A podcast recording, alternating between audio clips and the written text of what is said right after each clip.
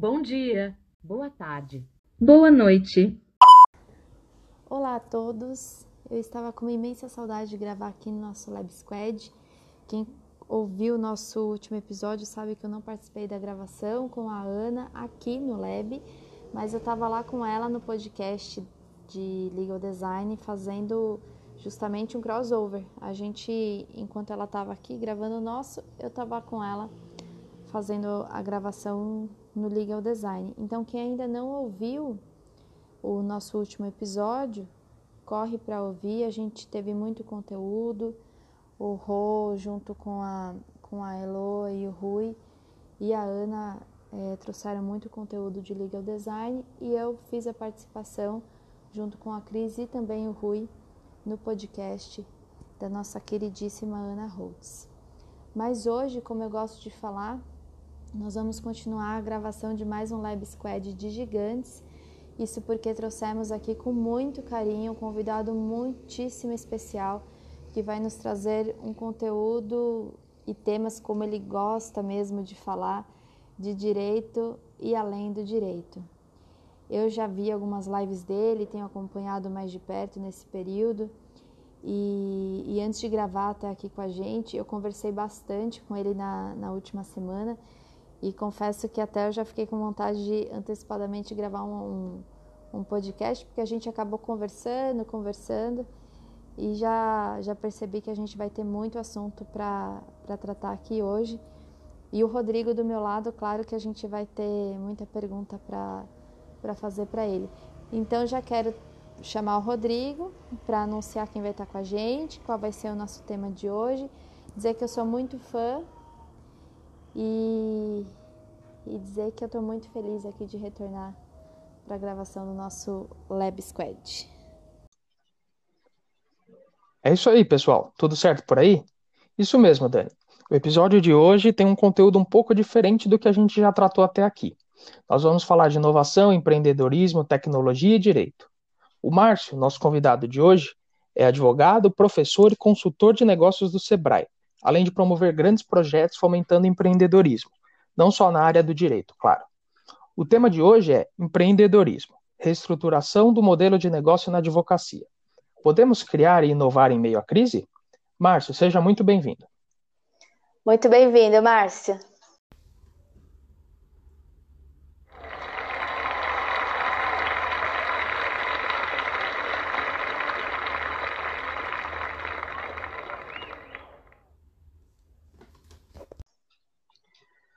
Olá, pessoal! Bom, privilégio aqui é todo meu. Que honra fazer parte de algo tão incrível e inovador. Obrigado, Rodrigo, Daniela, a, ao Lab de Inovação. Parabéns a todos os envolvidos, né?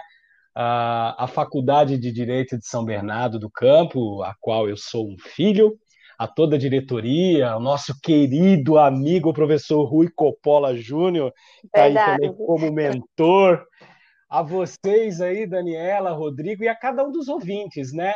E apenas para a gente certeza. poder fazer justiça aqui, por mais que eu me sinta lisonjeado, né, de ser aqui comparado a um gigante, eu diria que sou um pequeno player nesse mar de talentos. Então, acho que seria mais correto se eu dissesse que estou sobre os ombros de gigantes, pois o trabalho que a gente tem feito, né, como pesquisador ao longo desses anos da advocacia empreendedora, empreendedorismo e tudo mais, ele se dá sempre a partir das descobertas anteriores. E aqui, só para a gente terminar essa minha apresentação, eu já vou pegar emprestado uma frase célebre de Bernardo de Chartres, citado por João de Salisbury, lá em 1159. Sim, ouvintes, 1159, que diz assim: somos como anões aos ombros de gigantes, pois podemos ver mais coisas do que eles e mais distantes, não devido à acuidade da minha vista ou à altura do meu corpo, mas porque somos mantidos e elevados pela estatura de gigantes, que são esses homens do, do passado que tem contribuído aí, a gente só pega carona nesse trabalho. Obrigado pelo convite e bora lá! Mas vamos já ao mérito, Márcio. Na semana passada, eu fiz uma breve pesquisa dentre os alunos do Núcleo de Proteção de Dados do LEB e percebi que, dentre os alunos né, que, que estavam conosco no dia da, da reunião, a grande maioria, se não todos, querem seguir na advocacia. Em uma instituição como a Direito São Bernardo, o conhecimento técnico dos formandos é inquestionável. Mas nós sabemos, aí já ampliando um pouco a perspectiva, que a maior parte dos alunos que saem de qualquer faculdade de direito do Brasil muitas vezes não sabe nada sobre gestão, ou quando sabe, é muito pouco. Vou dar um exemplo. Embora desde o início, é, no primeiro ano, quando eu comecei a faculdade, eu já tivesse por objetivo seguir na carreira pública, eu advoguei por algum tempo depois de formado. Em uma entrevista que eu fui fazer para advogado júnior em uma grande instituição bancária, a pessoa do RH elogiou muito o meu currículo e a minha preparação. Mas, e sempre tem um mas, né? É, acabou me perguntando se eu tinha algum conhecimento em gestão. Eu sei que gestão tem várias perspectivas, né? Desde o, o departamento jurídico, de gestão de processo, ou mesmo a gestão do escritório. E lógico, eu não tinha conhecimento em nenhuma dessas matérias à época. No meu caso, eu imputo essa responsabilidade somente a mim. Mas, na sua opinião, podemos dizer que a deficiência no senso de gestão está na formação ou na pessoa? Bingo! Excelente pergunta, Rodrigo. Acho que a gente começa aqui com um, um, um kick-off né? É, espetacular. Então, eu acredito que a deficiência está nos dois. Mas vamos analisar cada uma delas aqui. Né? Então, claro, a gente vai aqui respeitar o seu grau de importância. Então, primeira coisa, é fato que vivemos um modelo de educação que não deu certo. Por mais que você cite aí a formação da Faculdade de Direito de São Bernardo do Campo e tantas outras com excelência na entrega do seu trabalho, generalizando, a gente vive um modelo de educação que não deu certo. Isso não sou eu quem digo. Basta olharmos para o resultado e a pontuação do sistema PISA. Então, de maneira geral, quando enfrentamos a faculdade, a gente já vai com problemas de formação. Bom, a colocação do Brasil no ranking mundial de leitura, ela é preocupante, conforme a gente pode olhar os índices lá do PISA, né? Então, isso vai impactar de maneira genérica e como eu disse, respeitando algumas poucas exceções, exatamente nessa nossa formação. Então, a prática de leitura significativa, intencional, de formação, capaz de proporcionar ao leitor uma apropriação da experiência do outro, principalmente em uma época distinta da sua, etc. Mesmo que você muitas vezes não compartilhe da visão de mundo daquele texto, daquele autor, ela não constitui a realidade no ensino do Brasil. Então, dessa forma, o jovem estudante, aqui, Rodrigo, você vai se lembrar da sua formação, ela não é diferente da minha de 20, 30 anos atrás. Na sua grande uhum. maioria, a gente está sempre em busca de fórmulas prontas. O atalho, né? Seja nas apostilas, nos resumões, que a minha época eram vendidos na livraria da faculdade, né? Então, uh, o olhar de cada ano está sempre voltado para prova da OAB, concurso público. E parece que a gente forma operadores de direito, profissionais de direito, que, na verdade, estão querendo ser concurseiros, né? Isso vai impactar o desempenho da sua formação. E antes da gente entrar propriamente dito na gestão, me permita dizer que isso tudo foi já apregoado, apontado, lá em 1967, quando, para não dizer um dos maiores filósofos do mundo, mas um filósofo brasileiro, com certeza o maior de todos, Mário Ferreira dos Santos, no livro Invasão Vertical dos Bárbaros, e eu vou indicar isso depois no final para todo mundo, ele já apontava para essa mudança de paradigma na valorização de tudo enquanto nós afirme a animalidade no sentido de perdemos a razão. Então a gente tem uma cultura supervalorizada da força, valorização exagerada do corpo em detrimento da mente, valorização do visual sobre o auditivo. Você vai em qualquer espetáculo hoje, ah, eles são organizados para os olhos, muito mais do que para os ouvidos. Acentuada supervalorização romântica da intuição, da sensibilidade. em detrimento dessa formação da razão. Superioridade da força sobre o direito, basta que a gente pense um pouquinho no que está acontecendo no âmbito aí, né, das esferas superiores. A lei tem um valor secundário, o que mais importa é o kratos, o poder político, né? E valorização da memória mecânica em detrimento da memória de ideias. Então percebe que essa formação, ela é uma formação deficitária que nos acompanha desde sempre. Agora vamos pensar um pouco sobre o aspecto da formação específica que a gente vive dentro desse modelo da formação jurídica. Então, geralmente, dentro do Brasil, nos é oferecido a formação jurídica dentro de um modelo de graduação simples e pronta, né? Diferente de outros países, por exemplo, os Estados Unidos, o Japão, nos quais o ingresso na faculdade de direito de direito, ela é condicionada à conclusão de uma graduação prévia. Então, geralmente, você faz um primeiro e um segundo ano ali de algo a, a mais genérico ou específico em outra área, e depois você vai para o direito. Logo, é, os alunos, então, do curso de Direito no Brasil, eles vão receber sempre uma carga de formação técnica que os capacita, isso quando consegue, e aqui vale a pena a gente lembrar que a Direito São Bernardo tem feito um excelente trabalho, para serem operadores técnicos do direito. E estes, quando colocado na prova do sexto ano, como você bem disse, vão verificar que essas competências técnicas, por mais que ela represente o core da nossa atividade profissional, elas não são suficientes para aqueles que querem se estabelecer como bons profissionais. E aí que eu acho, Rodrigo, uh, e Daniela, que a gente vai enfrentar o nosso primeiro dilema. Então, o dilema dessa formação técnica, é, ele se dá exatamente na natureza profissional e na identidade profissional daqueles que vão advogar. Então, o que, que nós somos? Você aprende os cinco anos que você é o operador do direito. E aí você sai ali imbuído naquela máxima de que você vai seguir o exemplo daquele professor que você admira, daquele advogado que você teve a oportunidade de estagiar, e você vai seguir ali a carreira acadêmica. Então você vai se preocupar com a pós-graduação, depois, sabe, um mestrado, um doutorado. E aí, quando você está na realidade do exercício da atividade, como alguém que tem um escritório, pode ser um trabalho home office, alguém que vai usar um coworking aí para trabalhar, ou quem está dentro de uma sociedade, você percebe que nenhuma dessas capacidades, por mais excelentes que sejam, te dá a condição de prospectar um cliente.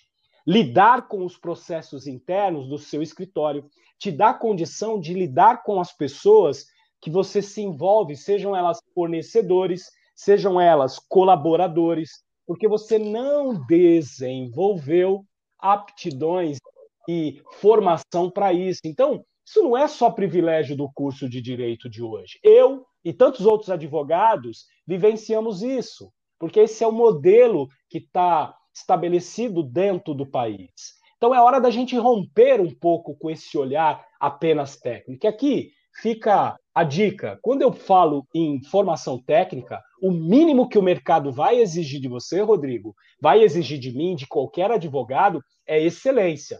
Não dá para não ser excelente no que fazemos. Agora, se você continuar vendo o direito apenas com os olhos do direito, você vai precisar, mais do que nunca, reformular essa maneira. E é o que eu digo: é pensar direito além do direito. Então, a resposta para esse dilema vai impactar diretamente na maneira que você vai tomar a decisão. E aí eu brinco, né? Eu falo, ou você toma a decisão uh, por dois caminhos. Ou você toma uma decisão estratégica, que é aquela pensada anterior, planejada, utilizando ferramentas corretas para aquilo. Exemplo, metodologias ágeis. Vocês aí têm falado, né? Nos podcasts do, uh, uh, do design thinking, do law design, e todo esse olhar que a gente tem para tomarmos decisões ou você vai tomar decisão por torcida. E o que é decisão por torcida? É aquela que eu tomo por modismos. É aquela que eu tomo a partir do exemplo que eu vejo. Deu certo com o doutor Rodrigo, ele está tendo sucesso, peraí, eu pego para mim, não olho os elementos que compõem essa decisão e depois tomo a decisão e torço para dar certo.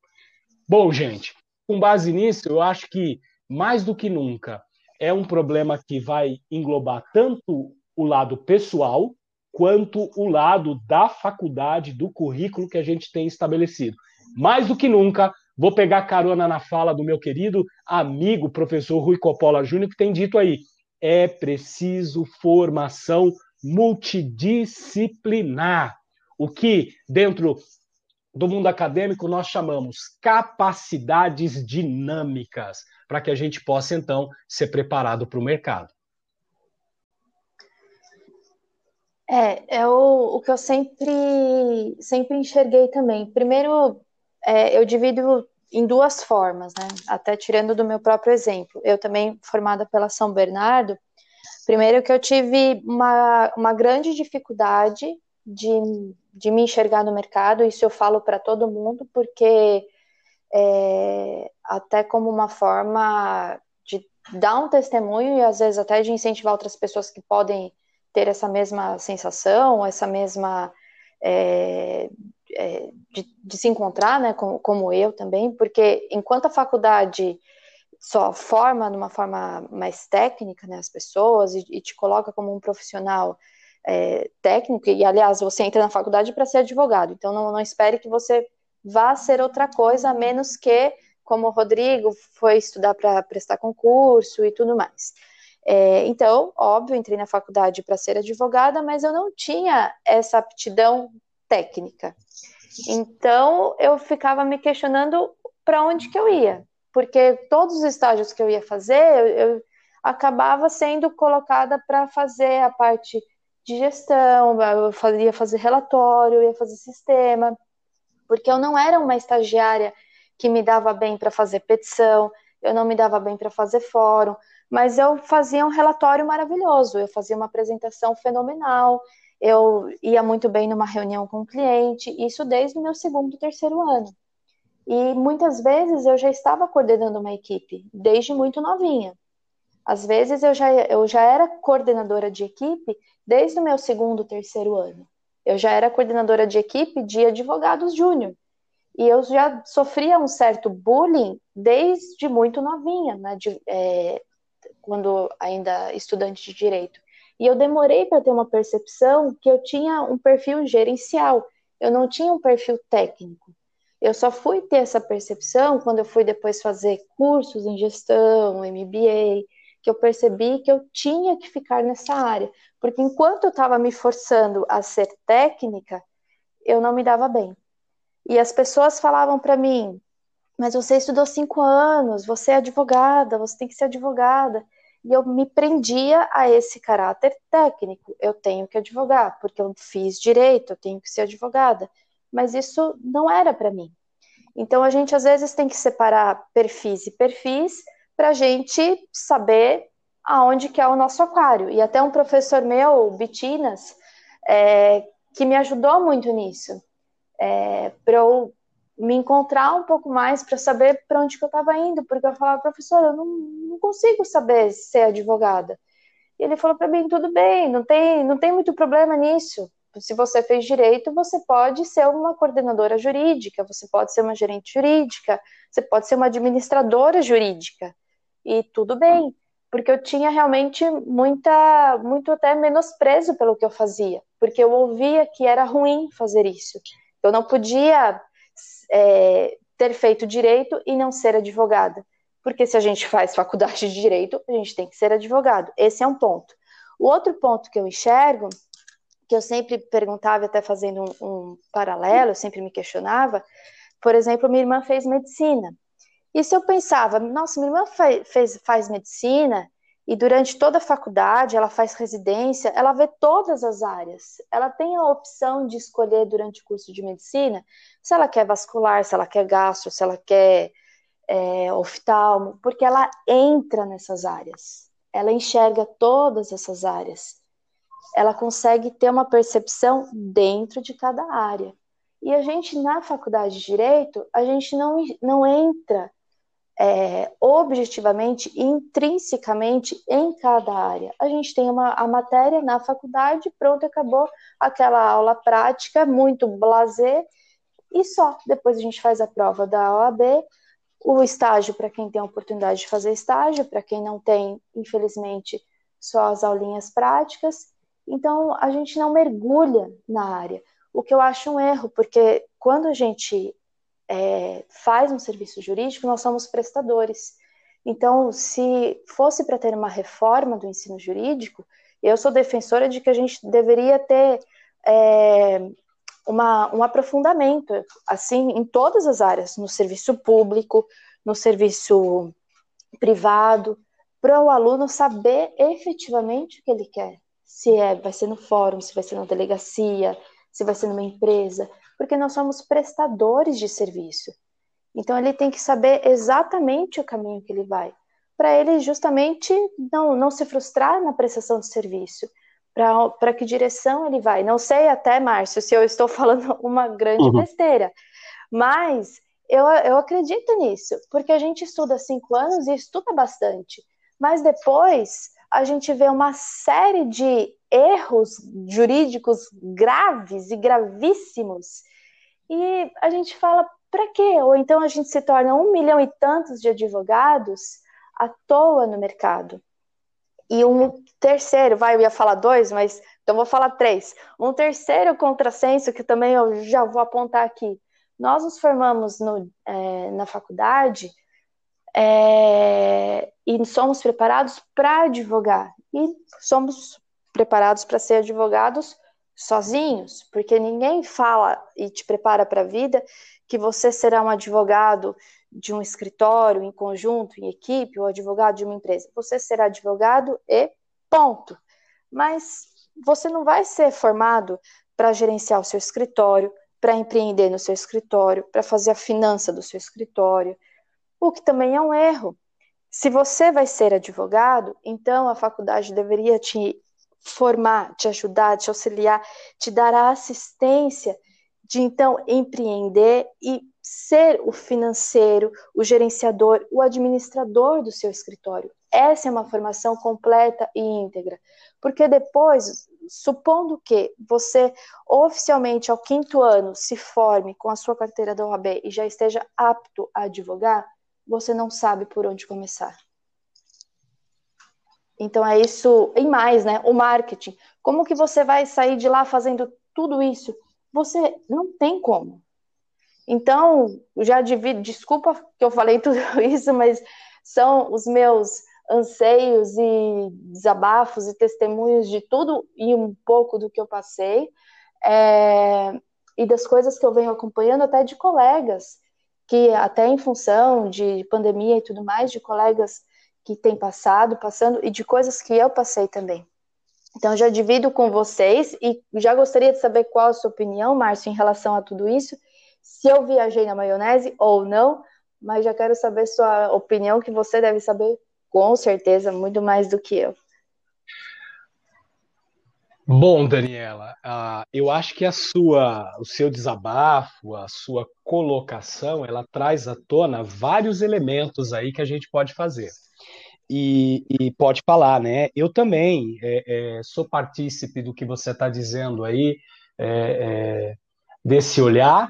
Já há algum tempo, isso já me incomodava lá no meio dos anos, né, da primeira década de 2000, lá para 2007, 2008, eu vou encarar mestrado em educação, que tinha como uh, elemento de pesquisa o exercício do professor de direito em uma faculdade, né? E ali na PUC eu fui buscar elementos para poder fazer esse olhar uh, um pouco mais acirrado. E você vê, né? Eu vinha de um, eu já venho de uma formação de teologia com uma ênfase mais para filosofia. Depois eu faço direito e aí eu entendi que na educação eu ia buscar esses elementos que me ajudou muito para que em 2012, quando já no Sebrae, eu pudesse fazer esse olhar um pouco mais é, crítico. Então, eu acredito que uh, o que a gente está vivenciando e vivendo, e você diz nesse contrassenso da formação, é o modelo posto, esse é o modelo do direito, é muito complicado você fazer essas transformações, e eu entendo aqui os diretores, os reitores e quem está por trás uh, das cadeiras para tomarem as decisões. É um trabalho de formiguinha e a gente aqui fica muito feliz de já ver alguns elementos sendo feitos. Eu já venho aí de uma, de uma bateria de, de, de palestras, né? Dentro da própria Direito São Bernardo, a professora Nélida me convidou,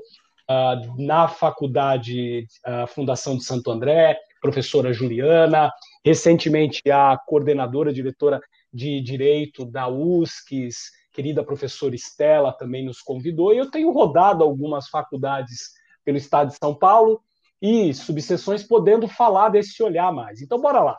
Bom, a gente está trabalhando então com perfis, competências, você falou um pouco de você, então você deu a sorte de nascer com características comportamentais que nós chamamos dentro do empreendedorismo de características ah, que vão fazer com que você tome decisões mais assertivas e alcance ali um sucesso naquilo que você está ah, ah, objetivando realizar. Então, para o direito, exatamente. Você disse desse teu perfil mais gestor, um perfil mais de coordenação, de tomadas de decisões estratégicas.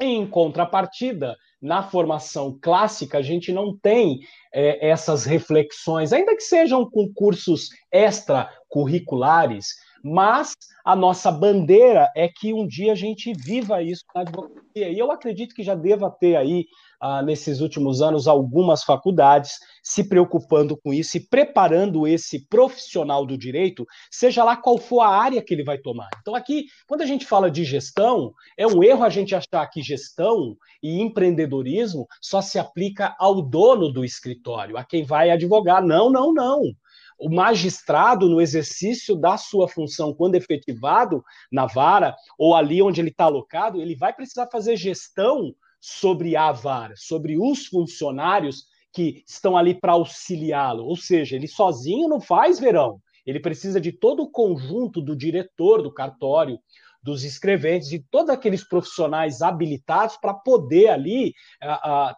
trilhar o caminho daquilo que ele se propõe. Um promotor, a mesma coisa. Um delegado, no exercício da sua função, ele coordena toda uma delegacia, ele coordena a equipe. Isso tudo são competências a, a, de gestão. Agora, de empreendedorismo, ele precisa fazer isso. O caminho são dois, Daniela e Rodrigo. Quais são? Ou eu vou pelo caminho da gestão por torcida, que é aquela que eu saio tomando decisões baseado nas minhas competências naturais e o que eu vejo por modismo, ou a gestão estratégica, que é aquela que eu vou fazer o olhar me analisar, vendo se eu tenho as características comportamentais que eu preciso ter para poder fazer aquilo. E olha que interessante, o ser humano ele é, é, é, sensacional. A gente sempre vai terceirizar e alienar as coisas, né? Então, geralmente, qual é a tendência natural? Sou bom em finanças. E aqui os colegas que gostam aí uh, uh, da parte tributária, né? Então, esse camarada, para fazer um controle financeiro da sua atividade profissional, e aqui vamos focar no advogado, só para a gente criar o um norte, mas serve para todos. Ele vai fazer isso de maneira tranquila, então um fluxo de caixa, uma DRE para ele, não é um bicho de outro mundo. Então ele vai ali e se fortalece naquilo, mas ele é péssimo em marketing. Ele não entendeu nada, ele acha que marketing para ele só funciona aquelas proibições de uh, que o código de ética impõe, e ele não entende que marketing é um mundo e que marketing não se resume apenas em marketing digital, mídias sociais, muito pelo contrário, isso é só uma linha.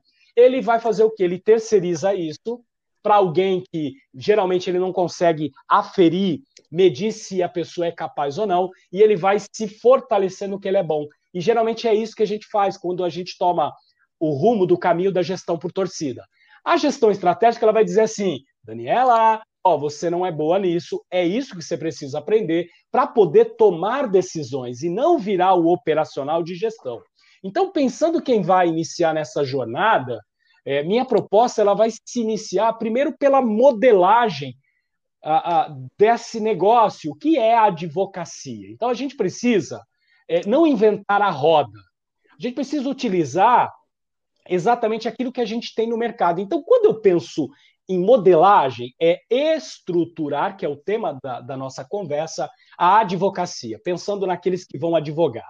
ainda que você queira um concurso público, você vai ter um tempo ali para advogar. Então a gente precisa remodelar a nossa maneira de enxergar a advocacia. Então, a advocacia, você que nos ouve, ela não é formada com aquele pensamento típico de quem está no quinto ano. Eu desejo ter um escritório no prédio mais high-tech da minha cidade, na melhor rua, a, a, rua mais badalada. Quero ter aquela mesa maravilhosa de última tecnologia. Na minha época era uma mesa de mármore Carrara. Quero ter o meu cartão preto com letras douradas, comprar um belo terno de marca, uma gravata do modelo, tá com o cabelinho, com a barba cortada de acordo com os padrões, uma canetinha, e aí o camarada entra até no erro, né? É, é, ele, ele, ele não se importa em estar tá usando algo original, ele vai lá e fala: não, vou pegar uma réplica aqui dessas canetas de nome, porque o importante é eu mostrar para o cliente que eu sou bem sucedido. E ele acha que modelar um negócio é com isso, porque ele vê esses modelos sendo replicados. Não, querido. A gente precisa parar e entender que para começarmos a trabalhar, a primeira coisa que a gente precisa é lembrarmos que a gente tem um negócio, a gente vai tocar nisso lá na frente. Ah, olha que interessante. Quando eu entendo que a advocacia é um negócio, bom, negócio precisa ser conjugado com ferramentas de negócio. Então não vamos inventar a roda. Quais são as ferramentas de negócio? Ferramentas de gestão. É o comportamento empreendedor. E se eu não tenho, bora aprender, uma vez que a faculdade não me deu isso. Bora aprender e correr atrás de entidades, a exemplo da qual eu trabalho, o Sebrae. Estamos há 40 e tantos anos trabalhando com isso.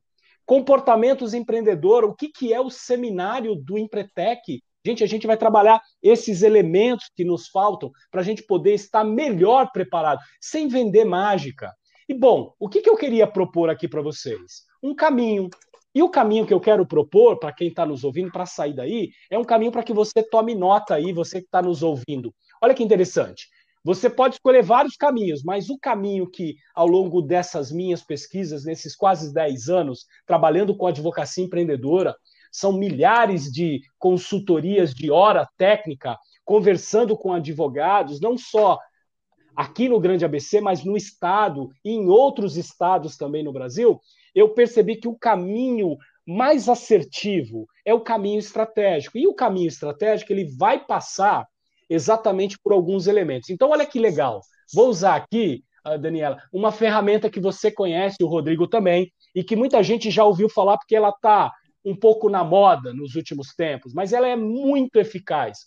Vamos chamar aqui do quadro de modelo de negócios. Então, você aí, uhum. aluno que está nos ouvindo, você, advogado que está aí é, preocupado em reestruturar a sua advocacia de acordo com esse momento, é, vá aprender um pouco sobre modelo de negócio. Então, o quadro que a gente chama é aquele tradicional Business Model Canvas, que é uma ferramenta de gerenciamento estratégico que ela permite você desenvolver, esboçar modelos de negócio novos ou existentes, e de uma maneira visual, ela vai te dar elementos para você começar e começar de uma maneira mais assertiva. Então, olha lá, Marcio, eu não vou falar dos nove campos, mas eu vou dizer aqui os três primeiros que vai te dar um trabalhão, que se você fizer, você vai com certeza encarar o sexto ano, Daniel, e encarar todas as, as dificuldades que a gente tem na advocacia de uma maneira mais preparada. Então, o primeiro deles é antes de montar, de escolher o lugar, de querer cartão dourado,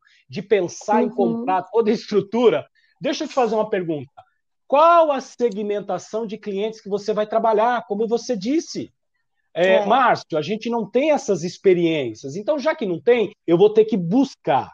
E aí eu costumo dizer que a gente pode fazer a escolha do cliente tá, em três blocos. Primeiro, aquilo que eu sou afeto, aquilo que eu gosto dentro de direito, porque vai me trazer prazer, vai me trazer uh, aquela sensação de que eu estou fazendo o que eu amo, isso é muito bom. Então você escolhe lá uma área. Bom, escolhe uma segunda área para trabalhar.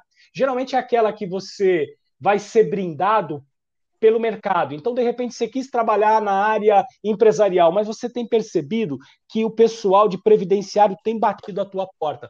Bom, querido, olha o mundo aí te entregando uma área para você trabalhar. Bom, escolha isso. Terceiro, você vai sempre fazer aquele olhar para o futuro. o que o Lab está fazendo. Então, o Lab de inovação está uhum. procurando trazer isso, que é ó, direito digital. Olha que interessante, as relações têm mudado. Ó, eu preciso compreender esse mundo de startup. Então, quais são as demandas? Bom, então quando eu segmento, eu segmento a partir dessas escolhas. E aí eu posso segmentar três, quatro. Claro que eu não vou negar quem bate a minha porta. Eu posso fazer parceria com outro advogado especializado em outra área. Mas olha que interessante, eu construo a minha imagem, eu construo a minha marca profissional e eu construo a minha advocacia a partir desses elementos. Então, essa é a razão de existência de qualquer negócio. Quem é o teu público-alvo? Porque aí, olha a lição que eu vou fazer. Eu vou aprender e estudar as necessidades desse público, Daniela, Rodrigo. Então eu faço o seguinte, eu faço um mapa de empatia, que é outra ferramenta. O que eles pensam, o que eles querem, quais as dores, quais as legislações municipais, estaduais e federais que estão sendo conversadas, tratadas, que vão afetar esse público. Bom, eu faço a lição de casa, aquela ideia daquele programa, daquela rede de televisão famosa no Brasil, e ele dizia assim: o que pensa, o que faz, o que comem, onde andam. Globo Repórter, eu e você. Quer dizer, eu vou entender o meu cliente. Agora, o colega vai para o mercado e ele gosta de penal. E aí ele não pensa na necessidade do cliente dele, ele monta toda uma estrutura do seu negócio a partir da vontade dele. Eu já visitei escritórios que ele é todo feito segundo o gosto do próprio dono. Não estou dizendo que você não possa ter dicas de decoração, mas ele não foi feito para o cliente dele. Quantos escritórios eu não visitei no quarto andar sem elevador que trabalham com previdenciário? Minha gente, pelo amor de Deus, quem lida com previdenciário precisa entender que o teu público é mais idoso, tem problemas, né? E esse camarada vai necessitar de uma acessibilidade. Logo, montar um, um, estruturar um outro escritório no chão da rua do teu lado, você vai perder o teu cliente. Bom, segmentação de cliente. Olha lá como o modelo de negócio nos ajuda. Imagina você, no quinto ano, já pensando nisso. Que coisa maravilhosa. Construa a sua proposta de valor. Dois, agora o olhar é interno. Primeiro eu olhei meu uhum. cliente, agora eu vou olhar para mim. Por que, que ele vai escolher a doutora Daniela e não o doutor Márcio Bertolini? Por que, que ele vai escolher o doutor Rui Coppola Júnior e não o doutor Márcio Bertolini? Por que, que ele vai escolher o doutor Rodrigo e não a doutora Daniela? Bom, o olhar agora é interno. Já que somos todos técnicos e eu parto do pressuposto que técnica ela precisa ser excelente e a excelência ela vem com tempo e com dedicação. Bom, se todos somos iguais tecnicamente, claro que não, mas por um exemplo, o que vai me diferenciar? exatamente a proposta de valor. É aquela ideia da experiência de consumo que te faz comprar o que você compra no mesmo lugar, ainda que você pague um pouquinho mais caro do que o preço do concorrente. Olha que loucura! Então a gente fica preocupado com canibalismo na, na, na, advocacia e a gente vai lá abaixando o preço. Tem gente aqui cometendo aviltamento, é, falta ética, porque tem feito canibalismo e esqueceu da lição número um, que é uma lição de marketing. A diferença entre preço e valor. Olha que legal quando eu entendo isso. E o terceiro, quais são os canais de distribuição, Daniela? Então, por onde eu vou levar a minha proposta de valor para esse cliente que eu já conheço, que eu já estudei e que eu estou manhã, tarde e noite preocupado com as necessidades dele, além de todo o conteúdo técnico. Bom, por conta disso, eu vou começar a imaginar que o mundo mudou. O mundo hoje não é mais analógico, é um mundo digital. As pessoas se comunicam por canais diferentes daquela advocacia do passado. Que eu vou utilizar todos os mecanismos de inovação, de tecnologia, para levar essa proposta de valor e a resposta do problema que o meu cliente buscou em mim da melhor maneira possível. Por quê? Porque isso vai fazer com que ele fidelize. E aí, aquela máxima que eu brinco nas consultorias, viu, Daniela? Olha, uhum. é, a justiça está lenta. Eu não confio no modelo político brasileiro, mas o meu advogado, nesse eu confio. É tempo é. da gente resgatar isso. É Bom, essa é a proposta aí para um pouco, um pouquinho, né, uma vírgula de todas os dilemas que você me entregou aí na sua colocação. É, já dá um alívio, né? Já dá, já dá vontade de resgatar e retomar e reviver tudo isso, realmente. E faça, Daniela, faça, Rodrigo, porque você vai reestruturar o teu negócio, mesmo ele em funcionamento, e ó, gestão, advocacia empreendedora não é só para advogado, jovem advocacia. Eu tenho centenas de consultorias em escritórios de 20, 30, 40 anos, gente bem-sucedida, que muitas vezes alcançou sucesso, levando a gestão naquilo que ele tem como perfil, mas que quando descobre a gestão estratégica, melhora e melhora ainda mais aquilo que ele já vem fazendo de maneira efetiva, assertiva, eficaz e eficiente. Bom, isso é basicamente um pouquinho dessa história, Rodrigo. Bom, bom, eu quero fazer até dois comentários sobre tudo que foi feito antes, antes de ir para a próxima para a próxima pergunta. O primeiro, é, na verdade, não é nem tanto um comentário, é mais um, um compartilhamento de uma dúvida para que todo mundo possa é, refletir junto comigo e, se quiser debater também, seria ótimo. Eu tenho sérias dúvidas se no modelo atual de ensino se a gente consegue inserir é, a gestão como uma matéria. E eu digo isso porque eu acho que é bem simples para a gente é, debater isso na São Bernardo, porque a gente já tem um nível de, de ensino muito bom. E aqui, sem, sem ser nem um pouco puxa-saco, é, é verdade isso. E quando a gente vai para o mercado, a gente percebe isso. Até eu mesmo, quando fui convidado para o cargo em confiança que eu tenho hoje no tribunal, a, a minha chefe comentou isso, comentou que quando soube que eu era formado na São Bernardo, que ela conheceu algumas pessoas também de lá, que ela ficava muito tranquila em me chamar para assumir esse cargo, justamente por isso. Então, eu acho que na São Bernardo, assim como outras também boas faculdades da, da capital, a gente tem um, um ensino diferenciado. Mas, infelizmente, isso não é a realidade em grande parte do, do nosso Brasil, né? Que é tão grande e tão diverso. É, essa semana mesmo, semana passada, na verdade, a gente está gravando hoje na segunda, eu recebi de um, de um colega uma questão, eu trabalho com processo civil, né? E eu recebi um, de um colega que está é, cursando a graduação em outro estado, uma questão que caiu na prova de, dele sobre, sobre processo civil, e assim, era uma questão que claramente a pessoa que redigiu não sabe o processo civil. Então, eu não sei até onde a qualidade de ensino é, no, no, Brasil afora já possibilita que isso seja é, mais difundido. Eu acho que a gente tem muito que avançar ainda sobre a qualidade de ensino jurídico antes de acrescentar algumas coisas. Mas também, numa São Bernardo, como é, a gente cursou, eu acho sim que é possível, por exemplo, através, como o, próprio Marcos comentou, através de cursos extras curriculares, como a gente tem nosso, nossos cursos de férias, é, nossos grupos de estudos, enfim, é, você possibilitar que as pessoas conheçam o tema para que quem tem interesse possa é, procurar se aprofundar etc. E aí eu já, já engancho o segundo comentário, que é justamente esse. A, a gestão, como bem salientou o Márcio, não é só para quem quer ter o seu escritório. Eu vejo isso claramente. No, no tribunal, eu trabalho com ao lado de um juiz que ele é muito bom em gestão.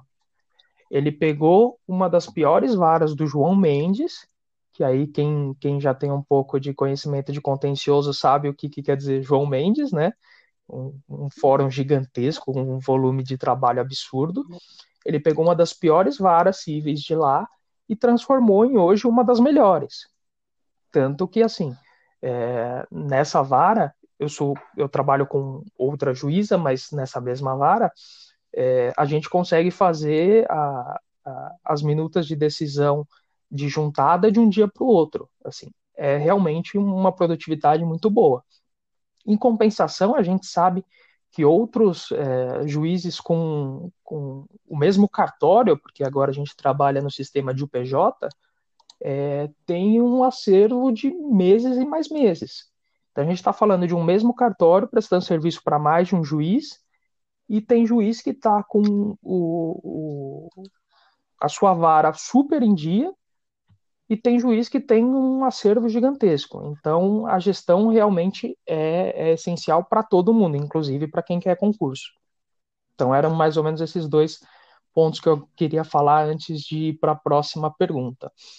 E são nessas horas que a gente para realmente para pensar o quanto uma formação ou conhecimento multidisciplinar faz a diferença. Como você mesmo comentou, Márcio, o Rui fala isso que o advogado não precisa ficar limitado a saber só o direito, mas ele precisa também conhecer tecnologia, gestão, enfim, outras áreas.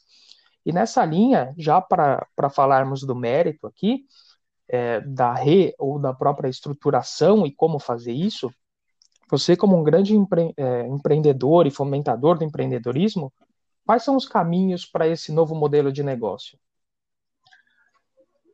Bom, sensacional de novo. Obrigado, viu, Daniela e Rodrigo, pelas perguntas e colocações. Eu acho que é, é, só enriquece essa nossa conversa. Então, bora lá, galera. Olha que interessante a fala do Rodrigo, né? Então, o Rodrigo ele trouxe o primeiro elemento que a gente já tocou lá. Então, a gente atravessa uma cultura de formação em um país que tem lidado com educação não da maneira como a gente quer. Então, o modelo posto, esse modelo ah, que a gente tem visto aí, que muita gente tem levantado bandeiras, ah, ah, é um modelo falido, haja vista tudo isso que você falou. Então, a própria aprovação de cursos novos é, é, é incrível quando a gente faz palestra, Rodrigo, e a gente leva para os advogados e para os colegas os números reais do mercado. Então, você pega o Brasil e pega o resto do mundo. Se você somar todos os cursos de direitos uh, de, eh, no mundo, é, é, eles estão abaixo da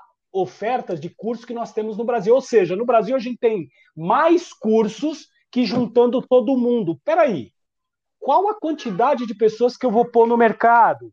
E aí, por conta disso, a gente acaba vendo é, a abertura de aquilo que a gente chama de unisquina, dificuldades, uhum. sempre com a ideia de, peraí, vamos promover o ensino superior para quem não tem. Com coisa que dá diploma vai tornar o profissional apto para se colocar no mercado de uma maneira ah, diferenciada. Então, é, é, o essencial aqui é que a gente saiba que há fardos e que a gente precisa levantar. Essa é uma bandeira que a gente tem feito, mas uma bandeira que é um trabalho de formiguinha, e se Deus assim o quiser, ah, como eu sou uma pessoa de fé, a gente há de viver um novo tempo, tendo em vista aí países que conseguiram, através da educação, mudar a estrutura do seu povo. A exemplo da Coreia do Sul, que lá nos idos dos anos 70, 80, é, atravessaram toda essa formatação. Bom, quanto a isso, há dificuldade sim no currículo da gente colocar uma matéria que foge um pouco essa formação. A própria formação técnica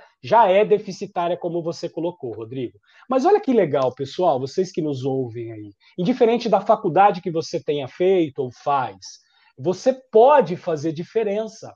Então, essa mudança, uma vez que ela não tem sido feita pelas universidades, pelos currículos propostos, você então precisa entender que o mercado hoje vai exigir de você comportamentos e capacidades dinâmicas, diferenciadas, multifacetárias. Então, cabe a você ser o protagonista disso.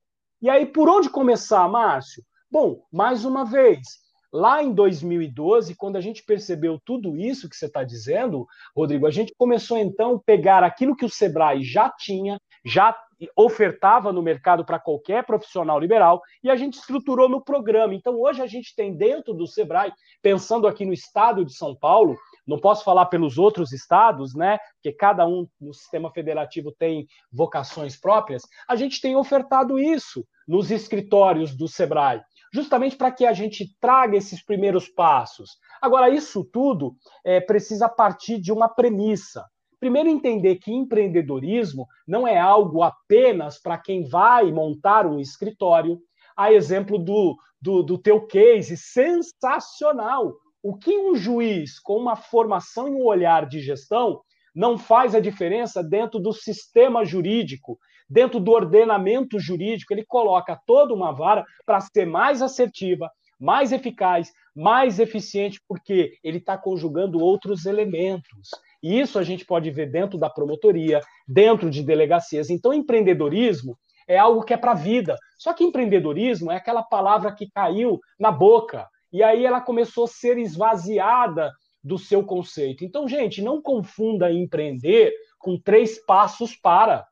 Não confunda empreender com muito desses profissionais que surgiram aí nos últimos dez anos, como condutores de vida, condutores de profissão, que usam aí uma técnica que muitas delas você até pode usar elementos bons, mas trazendo é, é, é, redenção naquilo que eles fazem.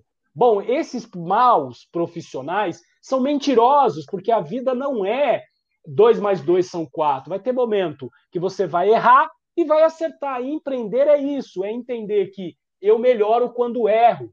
Então, empreender não pode ser confundido com o modismo do momento. Empreender é um guarda-chuva que vai trabalhar uma série de ferramentas, uma série de comportamentos que não vem em sete passos, não vem em autoafirmação, não vem apenas com a leitura de um bom livro ou de um bom artigo, vem com prática e leva tempo. Então não tem essa pressa, mas também não fique aquém do momento atual. Então, respondendo à tua pergunta, qualidade de ensino jurídico, antes de acrescentarmos outras coisas, eu diria para você, a gente precisa entender que ferramentas de gestão, gestão, empreendedorismo, inovação, tecnologia, hoje não podem ser conjugadas separadas da técnica da advocacia, da técnica do direito. Eu vou ter que girar todos esses pratinhos juntos. Por quê? O mercado já está pedindo isso há muito tempo.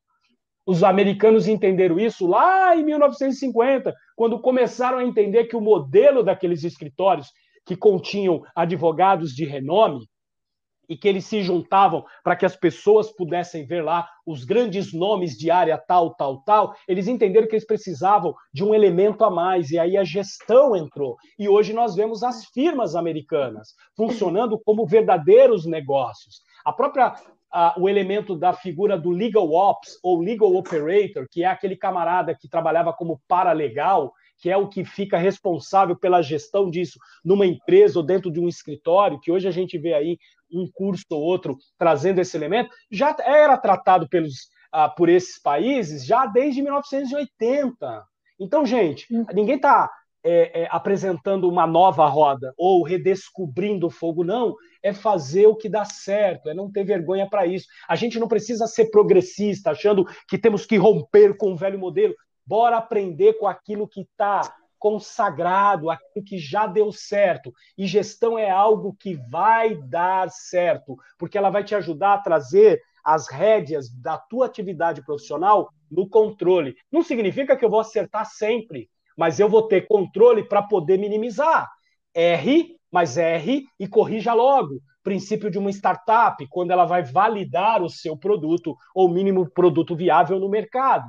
Então, qual seria, Rodrigo, pensando na colocação da última pergunta, esse caminho, né? Qual seria o caminho para esse novo modelo de negócio? Bom, pensando nisso, Rodrigo, Daniela e caros ouvintes, lá em 2012, uh, movido por essa excelente oportunidade que o Sebrae deu para mim, eu comecei a formatar esse caminho, que é o caminho da advocacia empreendedora. Então, não descobri nada, eu só preguei os elementos e eu disse: olha, trilhando um caminho aqui com três, quatro competências, a gente pode despertar no advogado esse olhar. E quando ele descobre isso, ele vai perceber que ele consegue, ao mesmo tempo, entregar a advocacia no exercício do direito tecnicamente com excelência e, ao mesmo tempo, fazer a gestão do negócio. Porque fazer gestão do negócio não é operacionalizar, como muita gente tem achado aí. Ah, ah, eu preciso aprender marketing.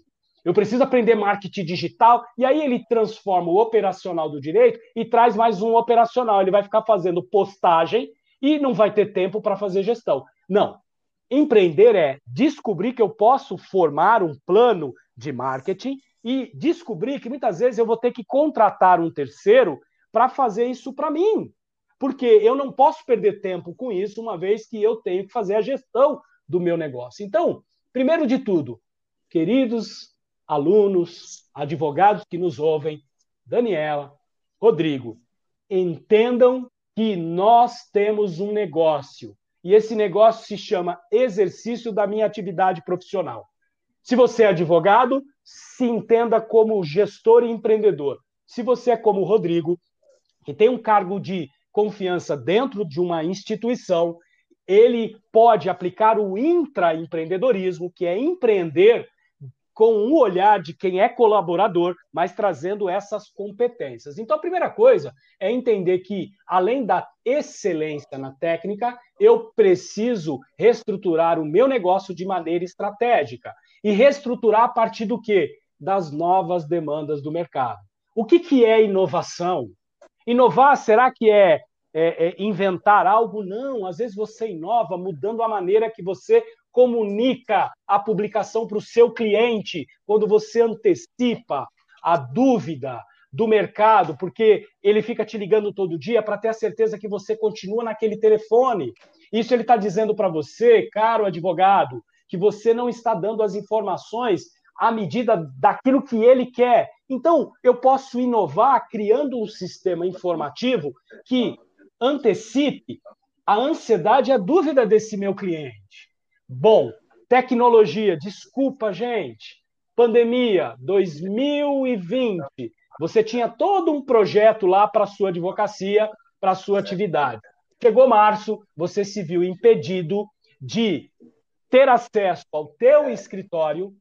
E se você é um advogado que ainda estava no modelo mental analógico e não percebeu que o mundo há 20 anos tem mostrado que a digitalização das coisas era a, a, a, algo que todo mundo precisa e precisará fazer, você se viu impedido de acessar seu banco de petições, sua agenda de clientes. Agora, quem fez a lição de casa saiu do escritório, pegou o smartphone, Rodrigo e Daniela, e começou a trabalhar, porque está nas nuvens todas as informações, Perceba então que inovação, tecnologia. Então, o profissional de direito ele não pode ficar alheio a essas novas competências. E aí, para trazer aqui um pouco de refresco, para a gente terminar essa minha fala, prezados colegas, comece onde você está, com o que você tem, e comece ontem,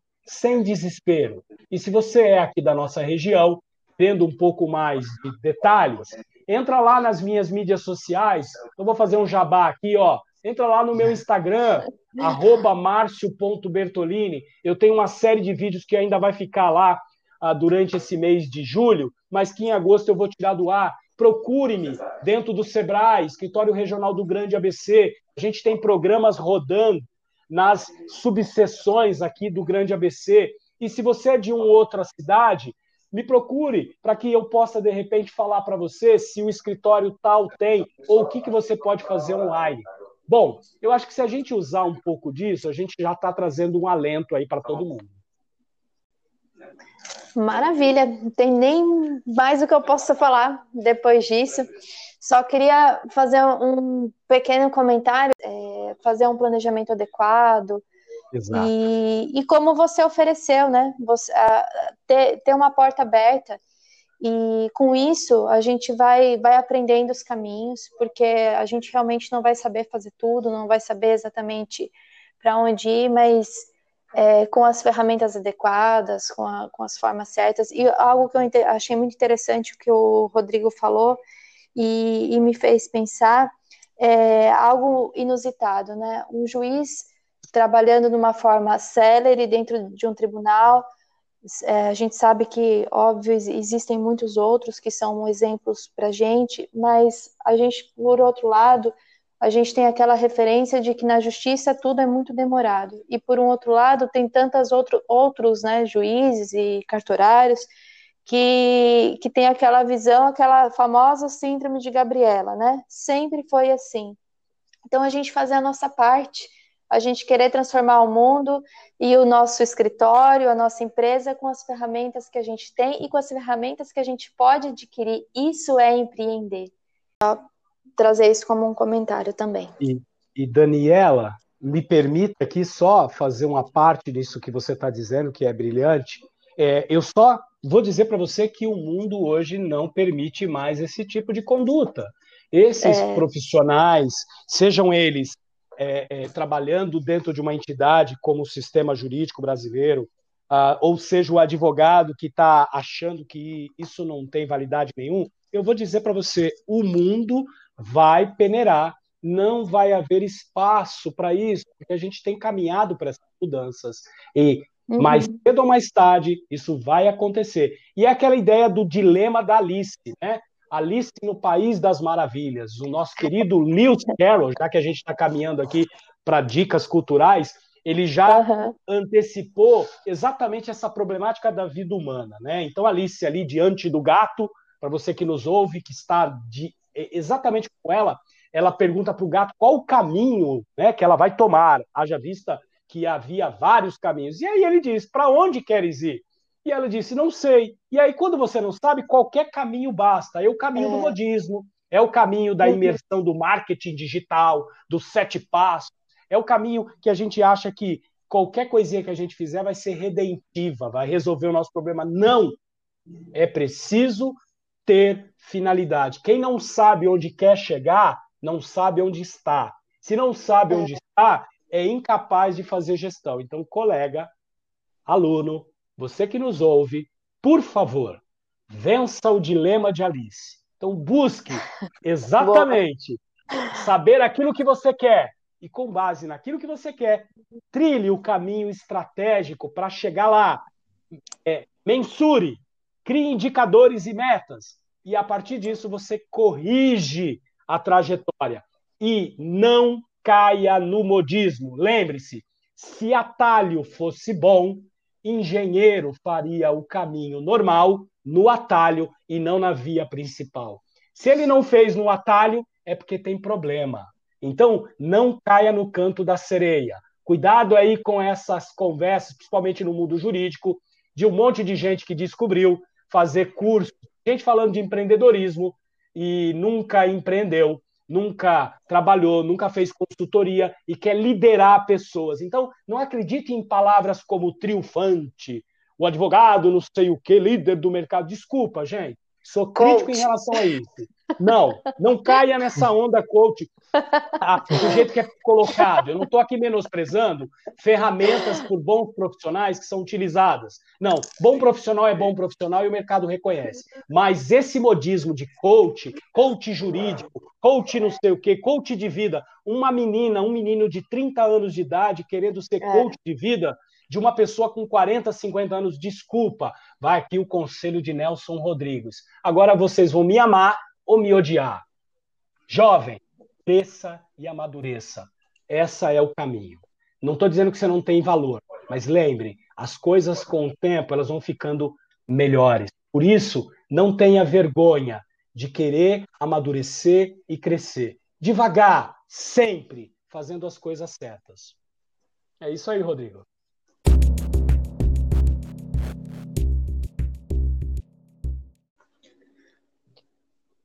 Sem dúvida, a gente tem ainda muitas barreiras a romper e muitas coisas a construir, né?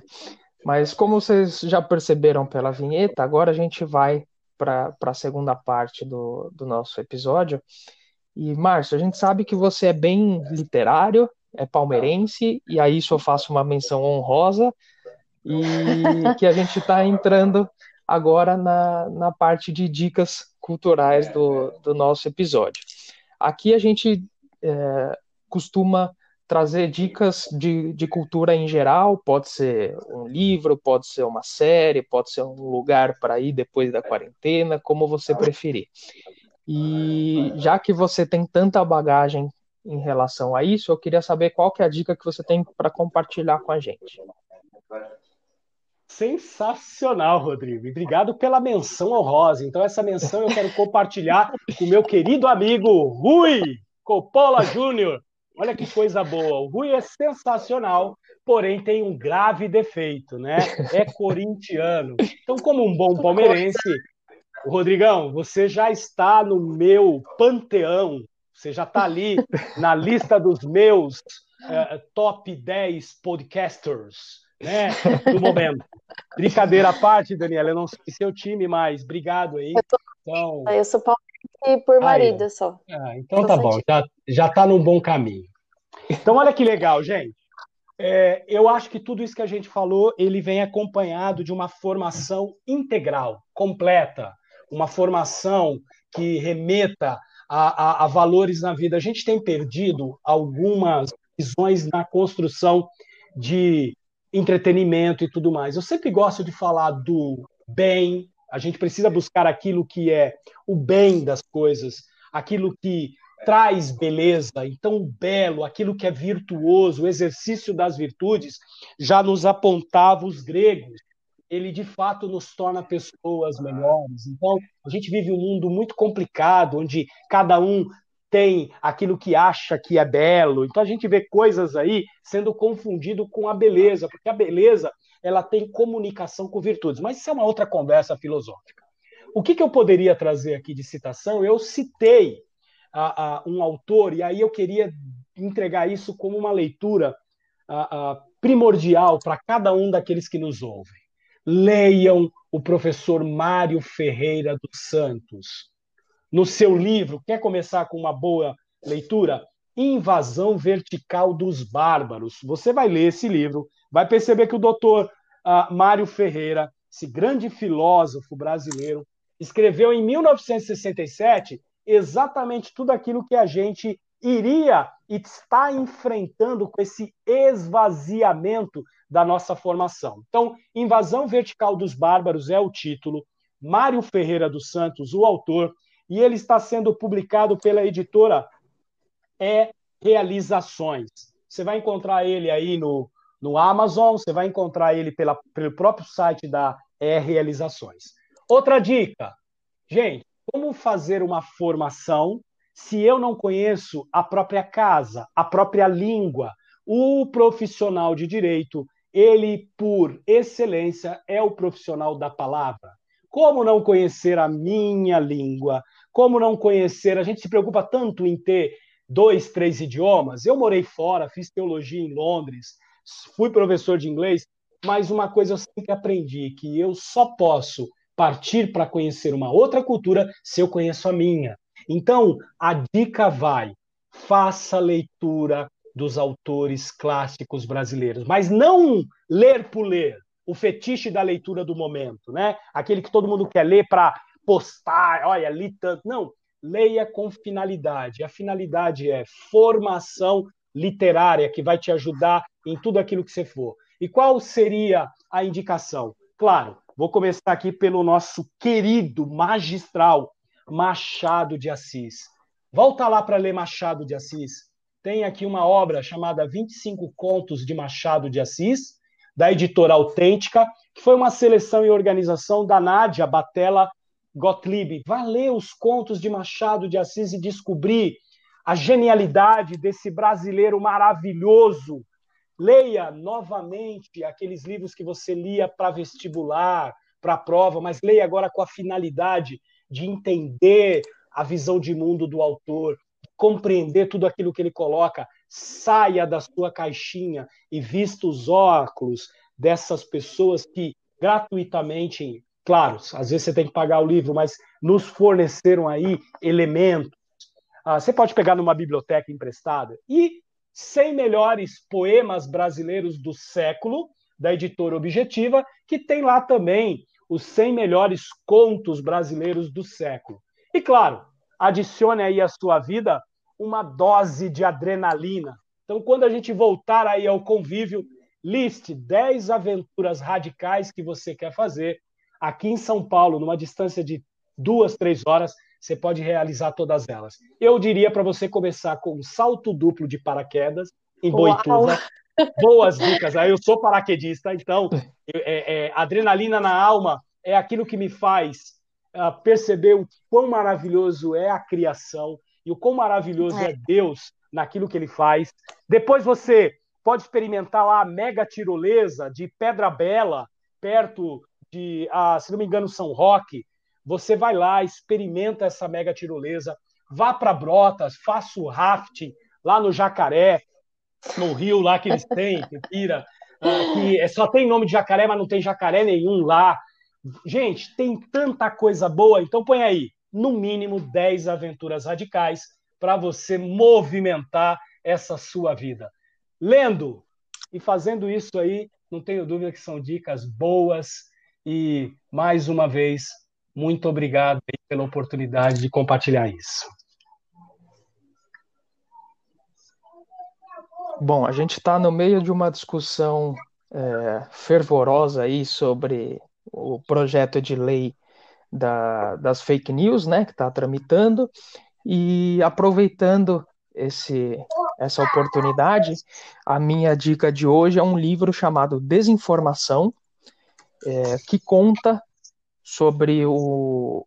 Na verdade, é o próprio autor, né? Ele é, mora hoje nos Estados Unidos, mas ele foi chefe da, da espionagem romena e ele conta algumas técnicas e algumas é, formas que ele utilizava, né, como, como chefe de espionagem, para implantar desinformação, para distorcer informações, para criar é, a visão das pessoas distorcida em relação a, a, algumas coisas. Então, eu acho que é, é um livro bem legal que vai, vai poder ajudar muito é, para quem está acompanhando tudo isso que está acontecendo aqui no, no Brasil. O livro foi escrito por Ion Mihai Pacepa. Ion é I-O-N, Mihai com H, Pacepa. Esse foi, foi o, o ex-chefe né, de, de espionagem que escreveu nos Estados Unidos junto com Ronald Michlak, é, desculpa. E é um livro que vale a pena todo mundo conhecer aí, porque é um assunto do momento e eu acho que traz bastante bagagem para a gente conseguir entender algumas coisas que acontecem na política é, para todos os, os, lados e todos os espectros ideológicos. Né? Isso é, é muito mais do que é, ser de um lado ou de outro. Eu acho que é, é bem interessante você conhecer essa outra parte. Então, a minha dica de hoje é essa. Bom, a minha dica pode ser um pouco infantil ou não, depende do contexto. Mas já que está todo mundo na quarentena, a gente não sabe até quando, vai dar tempo de ler e assistir, porque ela é bem extensa. E também em homenagem ao Márcio, a sua formação, eu também acredito e gosto bastante. As Crônicas de Nárnia. É, li os livros, assisti os filmes e aproveitei para fazer tudo isso de novo aqui na quarentena. É, para quem não conhece, eu já eu sigo o autor e já tenho todos os livros dele também. São livros até que falam de outras coisas, não só questão de fé e tudo mais, mas são livros interessantíssimos. E as Crônicas de Narnia, elas têm uma profundidade muito diferente, além daquela fantasia só do filme. Até o Mar... se o Márcio quiser dar uma comentadinha também, não sei se ele gosta. Mas eu acho muito interessante até a história em si, porque as crianças têm um perfil diferente entre elas. A questão do Aslan, o poder lá do leão e o mundo que elas vão. E a gente está vivendo um mundo muito interessante. Às vezes eu falo para minha família que eu quero ir para Nárnia eu já não estou mais aguentando mais essa quarentena. Então, em homenagem ao Márcio e à sua teologia e filosofia, eu quero deixar de dica aí para todo mundo ler e assistir também os filmes que eu adoro bastante, As Crônicas de Nárnia. Uau! Uau! Uau, uau, uau! C.S. Lewis! Bom, quem, quem sou eu para ser homenageado com C.S. Lewis. Sempre peguei carona nele. Para você ter ideia, Daniela, Rodrigo e caros ouvintes, eu estou fazendo uma leitura de Nárnia com meu filho. Então, uma leitura intencional e proposital, aonde eu vou lendo para ele e ele vai ouvindo, até para aguçar o, o, gosto por ouvir histórias. Aí eu coloco uma ênfase e outra, e eu estou naquele momento em que eu e meu filho estamos com os anéis verdes nas mãos, e aí a cada leitura, aquela emoção, justamente para que ele mergulhe nisso. C.S. Lewis, é, para não dizer um dos maiores desses últimos momentos aí, dos últimos anos, né, que a gente tem, ao lado de Tolkien, que formavam ali aquele grupo informal de discussão sobre literatura lá na Universidade de Oxford. Tive o privilégio de ir lá, morei na Inglaterra, então ia a Oxford e conheci o pub que eles se reuniam ali com o nome dos Inklings, que eram esses amigos. Para quem não conhece Tolkien, é só falar aí do Senhor dos Anéis, Hobbit, Smeagol. Uhum. Então, é, esse é o quilate de é. C.S. Lewis e Tolkien. Imagina esse grupo. Então, Ele é, gente, é, é, muito mais profundo, né, do que tudo é isso. É espetacular. Ele tem um livro especial que eu procuro sempre trazer também. Ah, toda a parte de livro deles, né?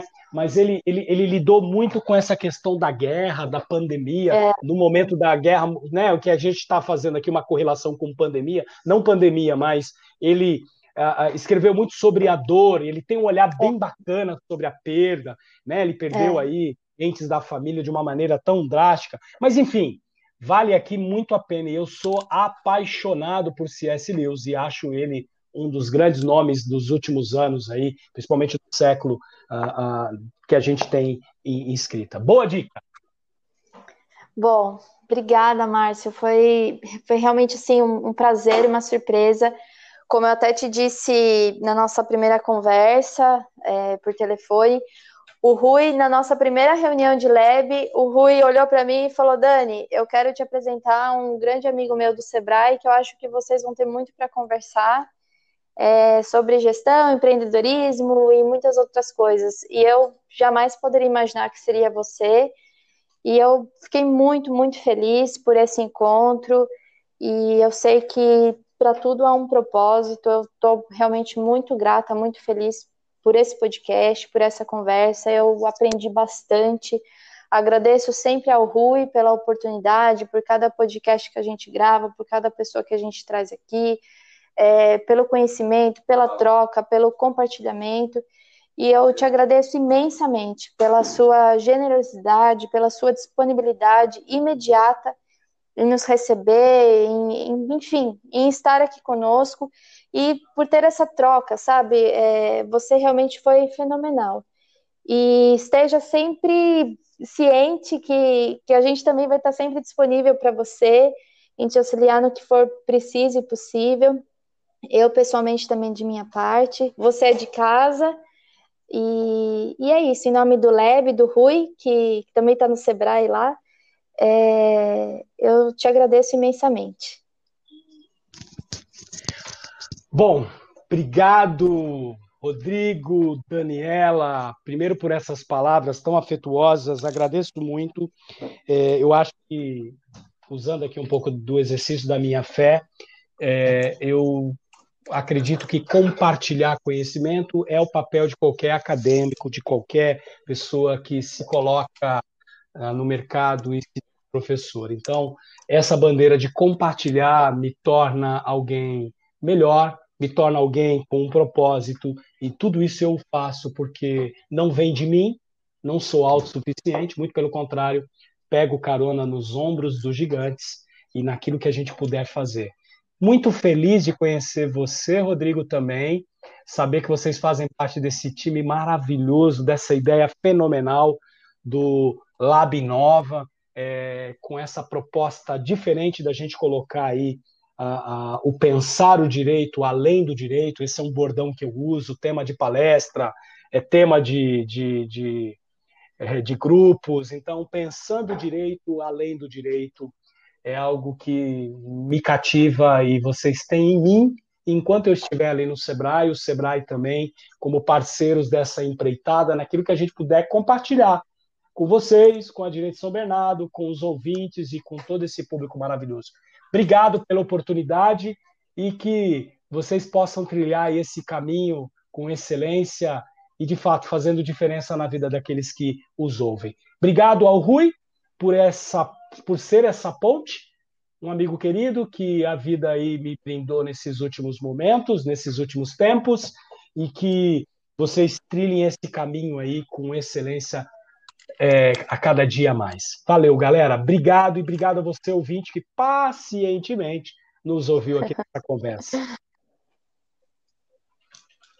Márcio, obrigado pelas palavras. Com certeza foi um, um grande aprendizado e o prazer foi meu.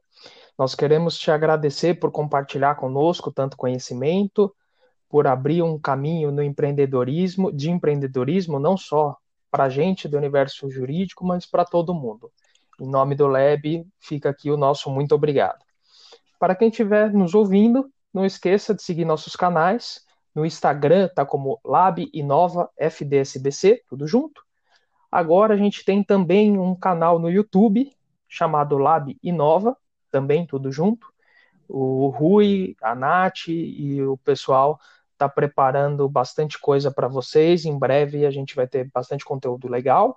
E estamos também com uma página no LinkedIn que está como Lab de Inovação FDSBC. Espero todo mundo lá. Enviem, por favor, seus comentários dos nossos episódios. É, quem vocês querem que a gente traga para esse nosso bate-papo, o que, que você achou, enfim. Deixa lá a sua opinião, que para a gente é bem importante. Até mais, galera. Até mais. Um abraço, pessoal. Eu, eu vou dar só um tempo. Vocês estão conseguindo ouvir alguma, algum vazamento de áudio aqui? Porque parece que na rua de cima tá passando o carro, carro do ovo, gente. É sério, não, não é uma piada. Tá, não, então tá, tá bem silêncio. E se ele ofertar, eu falo, Rodrigão, eu quero duas cartelas. é, em tempos de pandemia, isso é inovação, meu caro. Sem dúvida. Você pode usar ele como o exemplo perfeito de quem não foi de nenhuma maneira impedido de trabalhar. Ele só meteu Com certeza. e tá vendendo o ovo dele. Exatamente. então tá bom. Chegou o carro do ovo, o melhor preço do Brasil. Olha o carro do ovo. Chegou no seu bairro. São ovos graúdos, ovos de qualidade.